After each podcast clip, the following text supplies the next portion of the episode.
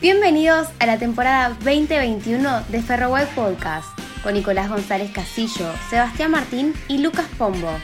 Fecha 5, Gimnasia de Jujuy. Hola Verdolagas, bienvenidos a un nuevo Ferrobot Podcast en la temporada 2021, la fecha 5 ante Gimnasia de Jujuy. Un partido out of context, porque mm, si bien se puede analizar futbolísticamente, el contexto no, no deja de ser algo bastante importante a la hora de, repasar de lo que fue el encuentro ante el Lobo Jujeño. Un equipo que en el primer tiempo mostró más de lo mismo y en el segundo, por momentos, pareció, por lo menos con un poco más de amor propio, arrimarse más y hasta te diría que merecer eh, llevarse la victoria esta tarde en Caballito. Le doy la bienvenida a Lucas Pombo y a Sebastián Martín. ¿Cómo están chicos? Hola Nico, ¿cómo andan? Un gusto estar compartiendo este momento con ustedes en esta, como digo siempre, catarsis futbolística que hacemos post partido. Eh, coincido en que mm, en este contexto hubo una pequeña mejora que entiendo yo que tiene que ver con alguna búsqueda de, sencillez dada la circunstancia, eh, donde no se podría buscar, dado que entiendo que hasta hace no menos de dos días ni siquiera sabía con qué equipo podía contar, entiendo que quizás fue algo mucho más tradicional y en eso se encontró con un poquito más de orden Ferro. Decir que Ferro mereció la victoria tiene que ver más con si me obligás a elegir entre los dos quién debería haber ganado pero el empate me parece que es justísimo. Pero, siendo capaz redundante, si me decís, ¿quién mereció ganar de los dos? Si sí o sí tengo que elegir algunos dos, te diría que Ferro, pero con muy poquito. ¿Cómo andan muchachos? Bueno, parece como película repetida, ¿no? Eh, mucho no podemos analizar porque en cuanto al juego al menos fue muy similar a lo que venimos viendo en los últimos partidos. Eh, mucho bochazo, a jugar al, al voleo y a ver qué sale, si alguno la baja y encara, como pasó en algunas, en algunas circunstancias con Gallardo. Eh, creo que hubo una mejoría respecto a otros partidos, es verdad. También tuvo que ver mucho gimnasia en eso, porque no, no tuvo un gran partido el rival. Eh, de hecho, el segundo tiempo creo que le, da, le deja la pelota a Ferro y dice, bueno, vení y atacame. Creo que también por eso Ferro termina empujándolo un poco a gimnasia a ver, hay que entender quizás, o, en este tipo de situaciones hay que tener eh, más eh, rigurosidad a la hora de criticar, porque fue un equipo totalmente distinto. O sea, en conferencia había dicho en los últimos tres días paré tres equipos distintos en la cancha. Y bueno, sí, se notó eso, se notó que era un equipo nuevo, que no, no tenía las mismos, los mismos nombres, las mismas características. Entonces, caerle con, la misma sintonía que le veíamos cayendo en los últimos partidos, quizás es un poco injusto, pero asumiendo esas bajas, notamos que Ferro sigue con la misma idea de juego y sin mucha mejoría. Ahora, sin embargo, vemos en todo este contexto, vemos una leve mejoría. ¿Y, cómo se explica eso? ¿Te faltan los mejores jugadores y de golpe encontrás, por lo menos no sufrir? Vamos a partir de esa premisa vas a decir, y sí, el rival tiene que ver con eso, un rival con un poquito más de jerarquía te puede llegar a hacer más daño que este gimnasio Jujuy. Lo real es que creo que tampoco jugamos con rivales candidatos eh, en los cuales teníamos todas las de perder. No, lo real es que no, no creo que Gimnasia Jujuy sea mucho peor que los otros rivales. Sin embargo, insisto con esta idea, para mí, en esa sencillez y no ser ambicioso en alguna búsqueda que creo que quizás Ocela pueda haber tenido en algún momento y no se logró, hoy encuentra no sufrir y con alguna, algunas jugadas. Quiero hacer algunas salvedades de algunos jugadores, si les parece. Eh, una es que Gallardo tiene algunas cuestiones interesantes, pero en general tiene como única resolución el disparo al arco. Creo que debería barajar algunas otras posibilidades para hacer un poquito más peligroso a todo el equipo en ataque y no él solo. Definió algunas relativamente bien, o vamos a decir básicamente una que pega en el palo podría haber sido gol, en un golazo, y después el resto siempre atina a pegarle y con poco éxito. No me termina de cerrar, aunque tuvo algunos destellos interesantes de tanda, no sé si tiene que ver por su característica de juego o por la posición que ocupa. No termino de entender las funciones. Espero de él que si es el doble 5 que tiene un poco más de juego en relación a, si hace dupla con eh, Miranda o en su momento con Seals, que rompa un poco más, que aparezca en espacios donde el rival no lo puede esperar. Hoy en alguna jugada lo hizo y de golpe termina tirando un centro que Rivero que Rivero cabecea las manos del arquero. Y después del tercer jugador que me interesaría hablar, con poquitas apariciones buenas, pero que me sigue dando algún, tiene un poco un voto de confianza, es Molina. Molina de golpe tiene momentos. Molina es el tercer delantero, el tercer centro delantero en la consideración, ¿no? Estaría detrás de Rivero y de Tolosa hoy por hoy. Sin embargo, no sé si, lo, si, si está mereciendo ese tercer lugar y no debería tener un poquito más de minutos en cancha porque de golpe hoy tuvo una jugada donde cualquier 9 se desespera dentro del área y hace una gambeta más, tira el centro atrás, no se resuelve, colabora bastante. Hoy particularmente Rivero, que a mí en otros partidos me había resultado interesante, hoy no anduvo bien. flojo. Hoy anduvo flojo. ¿Sabés lo que creo, Nico? Que rinde más con Brian Fernández, donde él se pone un poquito más al servicio de Brian Fernández. Sí, igual en cuanto a lo que decís Molina, me parece que en esto de, no, de que no haya jugado Fernández, es el jugador más parecido en características a él que hay en el plantel, en, los delanteros. ¿Vos decís que es más sustitución de Fernández que de Rivero y Tolosa? Y a mí me da la sensación de que no es un 9 de área. En realidad, las características de Tolosa y de, Rivero también son diferentes. Eh, hablamos de un Rivero que se puede eh, bancar mucho más la marca eh, de los centrales y el cuerpo a cuerpo que, que, lo que hace Tolosa. Tolosa es, como decíamos en el podcast pasado, más definidor. Pero sí veo en Molina un jugador interesante a la hora de, de esto que vos decís, justamente, tirarse atrás, jugar un poco, inventar una gambeta, algo que pueda llegar a romper una, una, una defensa fija. Habría que ver su perfil de definición. Si completa ese casillero, a mí me gustaría empezar a verlo un poco con Brian Fernández, te diría con esa movilidad que vos rescatás. Bueno, en, eh, los amistosos, justamente esa definición la tuvo. Me acuerdo que había sido de lo. Si no, si no fue el más goleador, estuvo, estuvo cerca. Porque... Es claro, el gol de chilena. Ese iba a decir. Un gol a Dálmine. Claro. No, pero además ese gol tuvo otros también, digo. Estuvo con más presencia, al menos en ese sentido.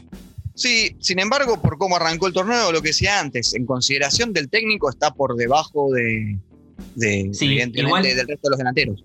Él arranca el torneo con la lesión, no siendo parte, así que recién está empezándose a poner a tono, imagino. Eh, y durante la pretemporada, por la no llegada de refuerzos, era así o sí el, delantero titular. Eh, sí dejó, como vos decís, Lucas, una imagen bastante positiva. Eh, me quedo también, lo hablábamos en, el grupo de WhatsApp, mejor Díaz que con poquito, tampoco digo que brilló, pero se lo, se lo vio un poquito más firme, más allá de que la amarilla que se gana en el segundo tiempo me parece sumamente innecesaria. Eh, una jugada donde encima te amonestan al 5 y al 2. Pero, pero me parece firme, se animó a jugar, a, hacer tener más salida, si bien por varios momentos abusó del pelotazo, sí se vio un destello como el, como el Díaz de su primera etapa en Ferro. Y Miranda de 5 creo que le dio mucho más respaldo a los centrales a la hora del retroceso. A ver, Miranda está jugando de lo que lo conocimos, eh, está jugando no, mejor dicho, este partido jugó de lo que lo conocimos y lo que pensamos que era un jugador para ser titular. Las fechas pasadas lo ponían en situaciones donde te das cuenta que no estaba cómodo. Ahí es un poco lo que decía antes. En la recuperación de esa sencillez donde volvés a poner una frase que tampoco coincido, coincido 100%, pero ¿viste? cuando te dicen, y el inodoro va en, la, en el baño, eh, la heladera va en la cocina. Bueno, lo pusiste a Miranda de lo que fue y rindió, o rindió mejor que en los otros partidos. Ahí es donde creo yo que, que, puede dar, te, puede dar un plus Miranda o, te puede servir. Em, a mí lo que me sigue preocupando del equipo es que en cualquier esquema de juego en cualquier circunstancia, los laterales no hacen la diferencia. Y hoy en el fútbol moderno, vamos a decir, eh, es inadmisible eso, que no, que no tengas laterales que lleguen hasta el fondo y te tiren un centro, o que se te metan de a veces de interno y te rompan eh, eh, un espacio que, no estaba pensado, que, hagan un, una pared con, algún volante y que de golpe rompan línea. Eh, eso me parece sigue siendo un déficit importante en el equipo.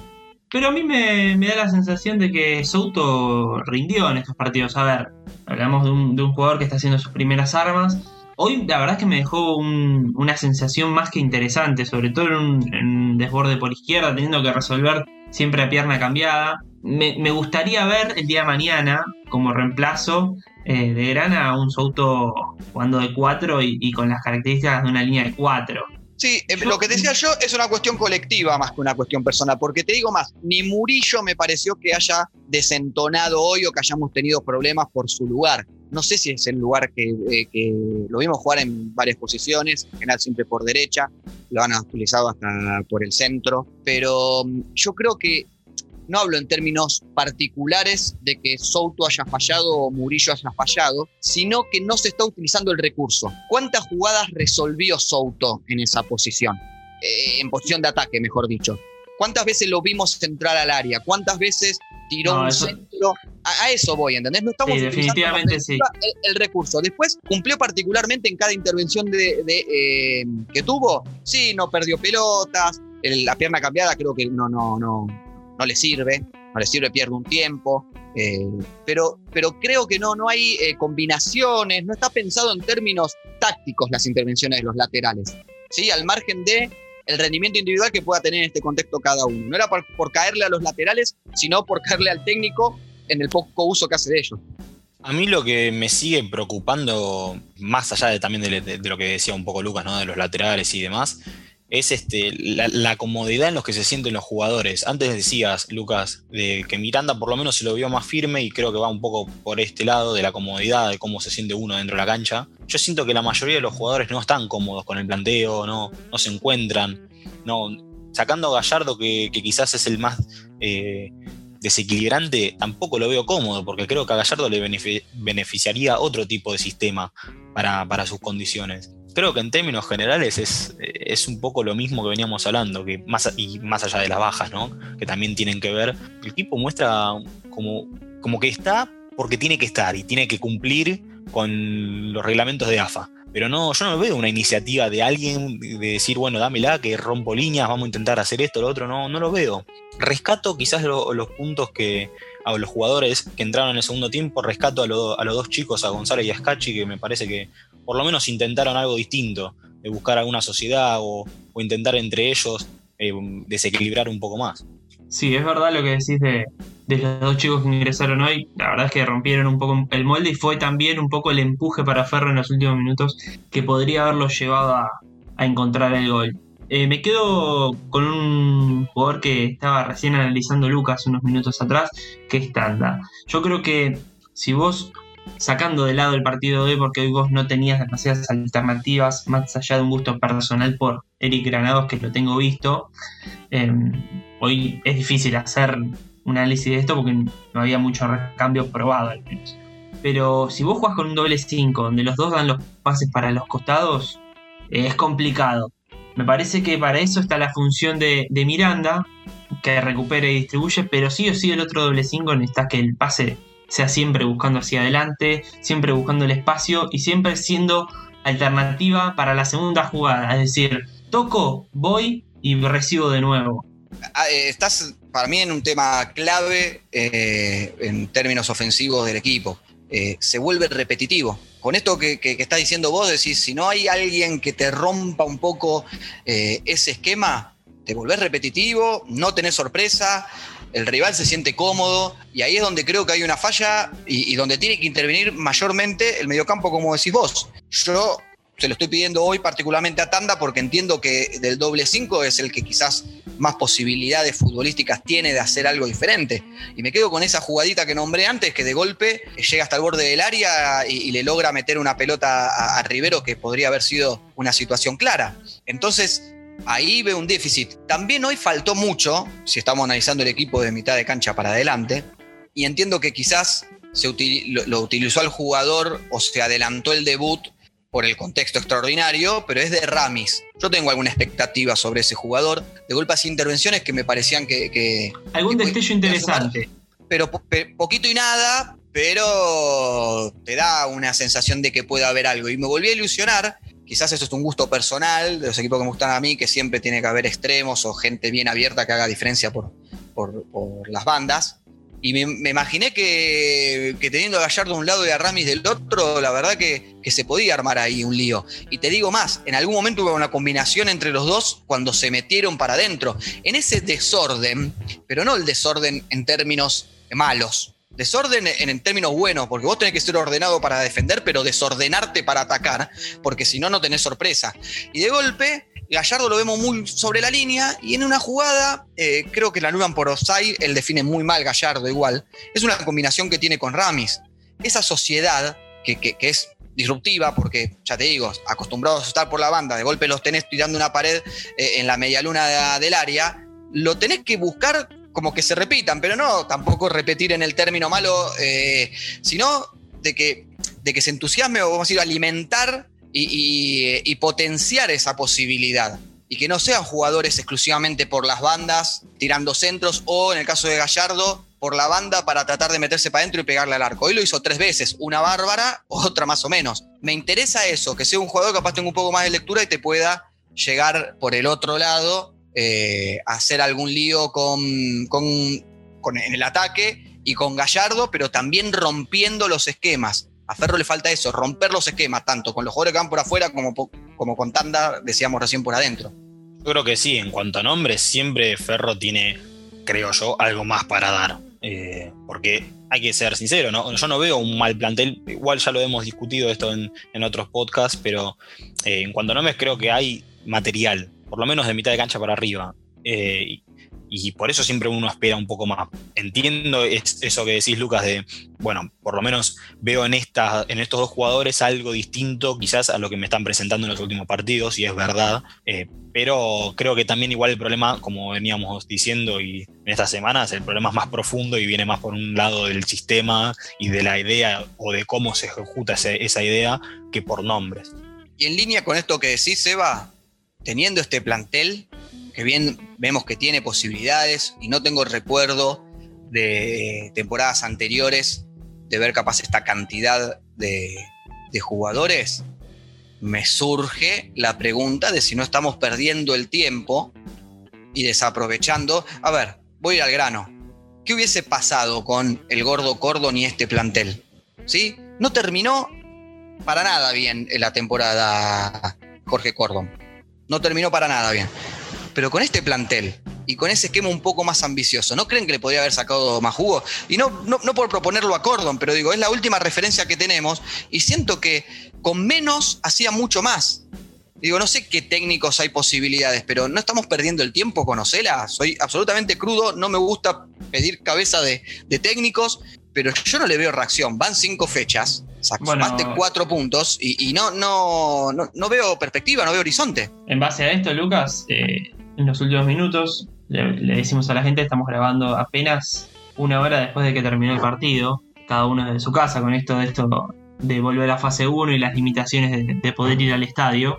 Eh, está tambaleando la continuidad de Ocela. Algunos dirigentes dijeron que no va a continuar, otros ya dan por hecho que Ocela no continúa, pero por lo menos está el rumor. Y entre rumores hay nombres de sucesores posibles. Marcelo Vázquez es uno, ex técnico de estudiantes de Río Cuarto, jugaba bastante bien. Eh, la temporada pasada le ganó, me acuerdo, 2 a 1 a Ferro, jugando no tanto mejor en su momento, haciendo referencia justamente a esto de, del gordo Cordon. Y el otro creo que es la dupla Orsi Gómez, que se acaba de ir de, mm, San Martín de Tucumán. Así que, bueno, en cuanto a esto que vos decís, Lucas, por lo menos empieza a haber rumores que tal vez en las próximas horas se hagan, se hagan realidad o no. Bueno, y justamente los dos nombres que empiezan a aparecer, fíjense de que por lo menos en el estilo de, juego, la idea es distinto. Es quizás lo que un poco pretende el hincha de ferro en base a, las características de los jugadores que tiene. Veremos si se concreta. Eh, tampoco está bueno hablar eh, ya como si Osela no, no, fuese más el técnico de Ferro, pero sabemos que las horas están, están contadas y más que nada por esto que decía Lucas, que no hay reacción. Claro, eso te iba a decir, Seba. El problema es que yo estoy dispuesto y creo que muchos, eh, no sé si todos, pero hay mucho hincha que si ve o vislumbra que puede haber algo, alguna, alguna luz de esperanza y que vos decís, bueno, por acá puede encontrar el juego, pero lo real es que estamos a cinco fechas y todavía no arrancó. Y ya me parecen suficientes fechas. Insisto, no me importa desde el resultado. Si vos me decís, merecimos ganar cuatro partidos y la verdad que perdimos porque se nos escapó en una jugada, estaríamos hablando de otra cosa. Pero hoy por hoy yo no veo esa situación. Yo lo que veo es realmente que creería que los jugadores o, no captan la idea o el técnico no está dando una idea suficientemente lo suficientemente importante como para, lograr un mejor nivel. Con lo cual, bueno, los nombres que decís, Nico, muchas veces hay que tener el recaudo de que los jugadores, que, los técnicos que están sin trabajo, siempre empiezan a sonar, y según el representante que tenga, y un montón de situaciones. Y siempre suenan mejores de los que, de los que están. Claro, no, no sé, a mí hoy por hoy yo no, no, no me puedo definir por, ninguna variante en tanto no sea eh, una realidad factible. Me queda la sensación, eh, si hoy o en estos próximos días se termina concretando la salida de Ocela, que se trajo a este técnico más por la necesidad de, traer un, un, entrenador del riñón Bragarnik a haber pensado el proyecto con este entrenador. No sé si me estoy haciendo explicar, sino que eh, se trajo porque era de Bragarnik y era el que estaba a mano, más que pensando en que sea el técnico del proyecto. Estoy totalmente de acuerdo con eso, Nico. Era justamente algo que quería destacar. Yo siento de que si se termina concretando la salida de Ocela, eh, demuestra que las cosas empezaron a ser mal desde un principio. Y lo decíamos con el tema de la salida de Cordon, desde la pretemporada, de los refuerzos llegando tarde y del propio nombre del entrenador. Eh, si se llega a concretar la salida en apenas cinco fechas donde no tuviste reacción y no, obtuviste resultados, más allá del partido con Morón, eh, dejas en claro que, que las cosas no las venís haciendo bien. Y creo que va por ahí, Nico, que el técnico capaz vino para tapar un agujero de urgencia, que un poco lo, dialogábamos en esta semana con Nico en WhatsApp. ¿No será que era mejor ir a empezar el torneo con Cordon antes que, traer un técnico para que a las cinco fechas ya los quieras cambiar y encima traer a otras personas, por lo menos en cuanto a nombres e ideas, totalmente distinto. Es que era más lógico de última sacar a los cuatro o cinco partidos a Cordon porque no te gustaba y porque no coincidías con, con, lo que veías del equipo, estando él, a traer un técnico por traer y dejarlo solamente cinco fechas, más allá de lo que vimos del equipo con, con Ocelan como entrenador de ferro. Pero. Mm, Acá hay un dato que no tenemos, perdón Nico la interrupción, hay un dato que no tenemos porque no sabemos cuáles son los términos del convenio que se hizo, pero evidentemente eh, la elección del técnico es exclusividad del grupo que viene a colaborar. Eh, y Ocela, evidentemente, pertenece a este grupo, un grupo que, eh, el de Bragarnik, ya lo nombramos, que evidentemente tiene muy buena llegada a los clubes, porque si vos ves los pergaminos de Ocela, lo real es que tuvo mucho más trabajo que el que mereció en términos de resultados. Cuando viene, vos no es que decís, no, este tipo ascendió con tres, eh, con tres clubes. Hoy, es Ale, el técnico de gimnasia de Jujuy, ascendió cuatro veces o tres veces del Federal A. Tiene bastante más, pero por más que es una categoría inferior, es un torneo durísimo. Sí, cuatro veces. Ocela creo que tuvo una muy buena temporada una vez en Colón, pero ni siquiera te digo todas las veces que estuvo en Colón la primera vez que estuvo cerca de hacerlo zafar del descenso, que terminó creo cuarto quinto, hizo temporada sudamericana y igual se fue al descenso. E igual se fue al descenso. Pero eso y nada más. Entonces, ahí yo creo que tiene que ver con que, y bueno, yo si vengo y pongo plata acá, quiero también mostrar a los tipos que son míos. O que tiene cierta fidelidad y que es alguien que le puede decir, eh, esto es una especulación, puede ser un prejuicio, quizá me esté equivocando en lo que diga, pero lo voy a decir, que sea un técnico que haga los deberes y que diga, mira, tiene que jugar este jugador tiene que jugar, eh, no, bueno, a estos pibes ponelo, a estos pibes no. Bueno, ojalá me equivoque, pero en cualquiera de los casos creo que es un ciclo que no, no, no puede, no tiene mucha más tela para cortar. A mí, para cerrar ya con el tema y llegar al final, me termina quedando la sensación. Si llega a venir, si se llega a ir Ocela en primera instancia y llega a venir un técnico o una dupla técnica con características tan diferentes en, en su juego, que la idea principal fue llevemos a nuestros jugadores, pongamos nosotros un técnico y después vamos viendo qué podemos ir armando en el camino. Pero bueno, esto habrá que verlo, todavía estamos hablando de supuestos, y llegamos al final. Chicos, como siempre, un placer. Nos reencontramos la semana que viene con la sexta fecha después del partido anti instituto.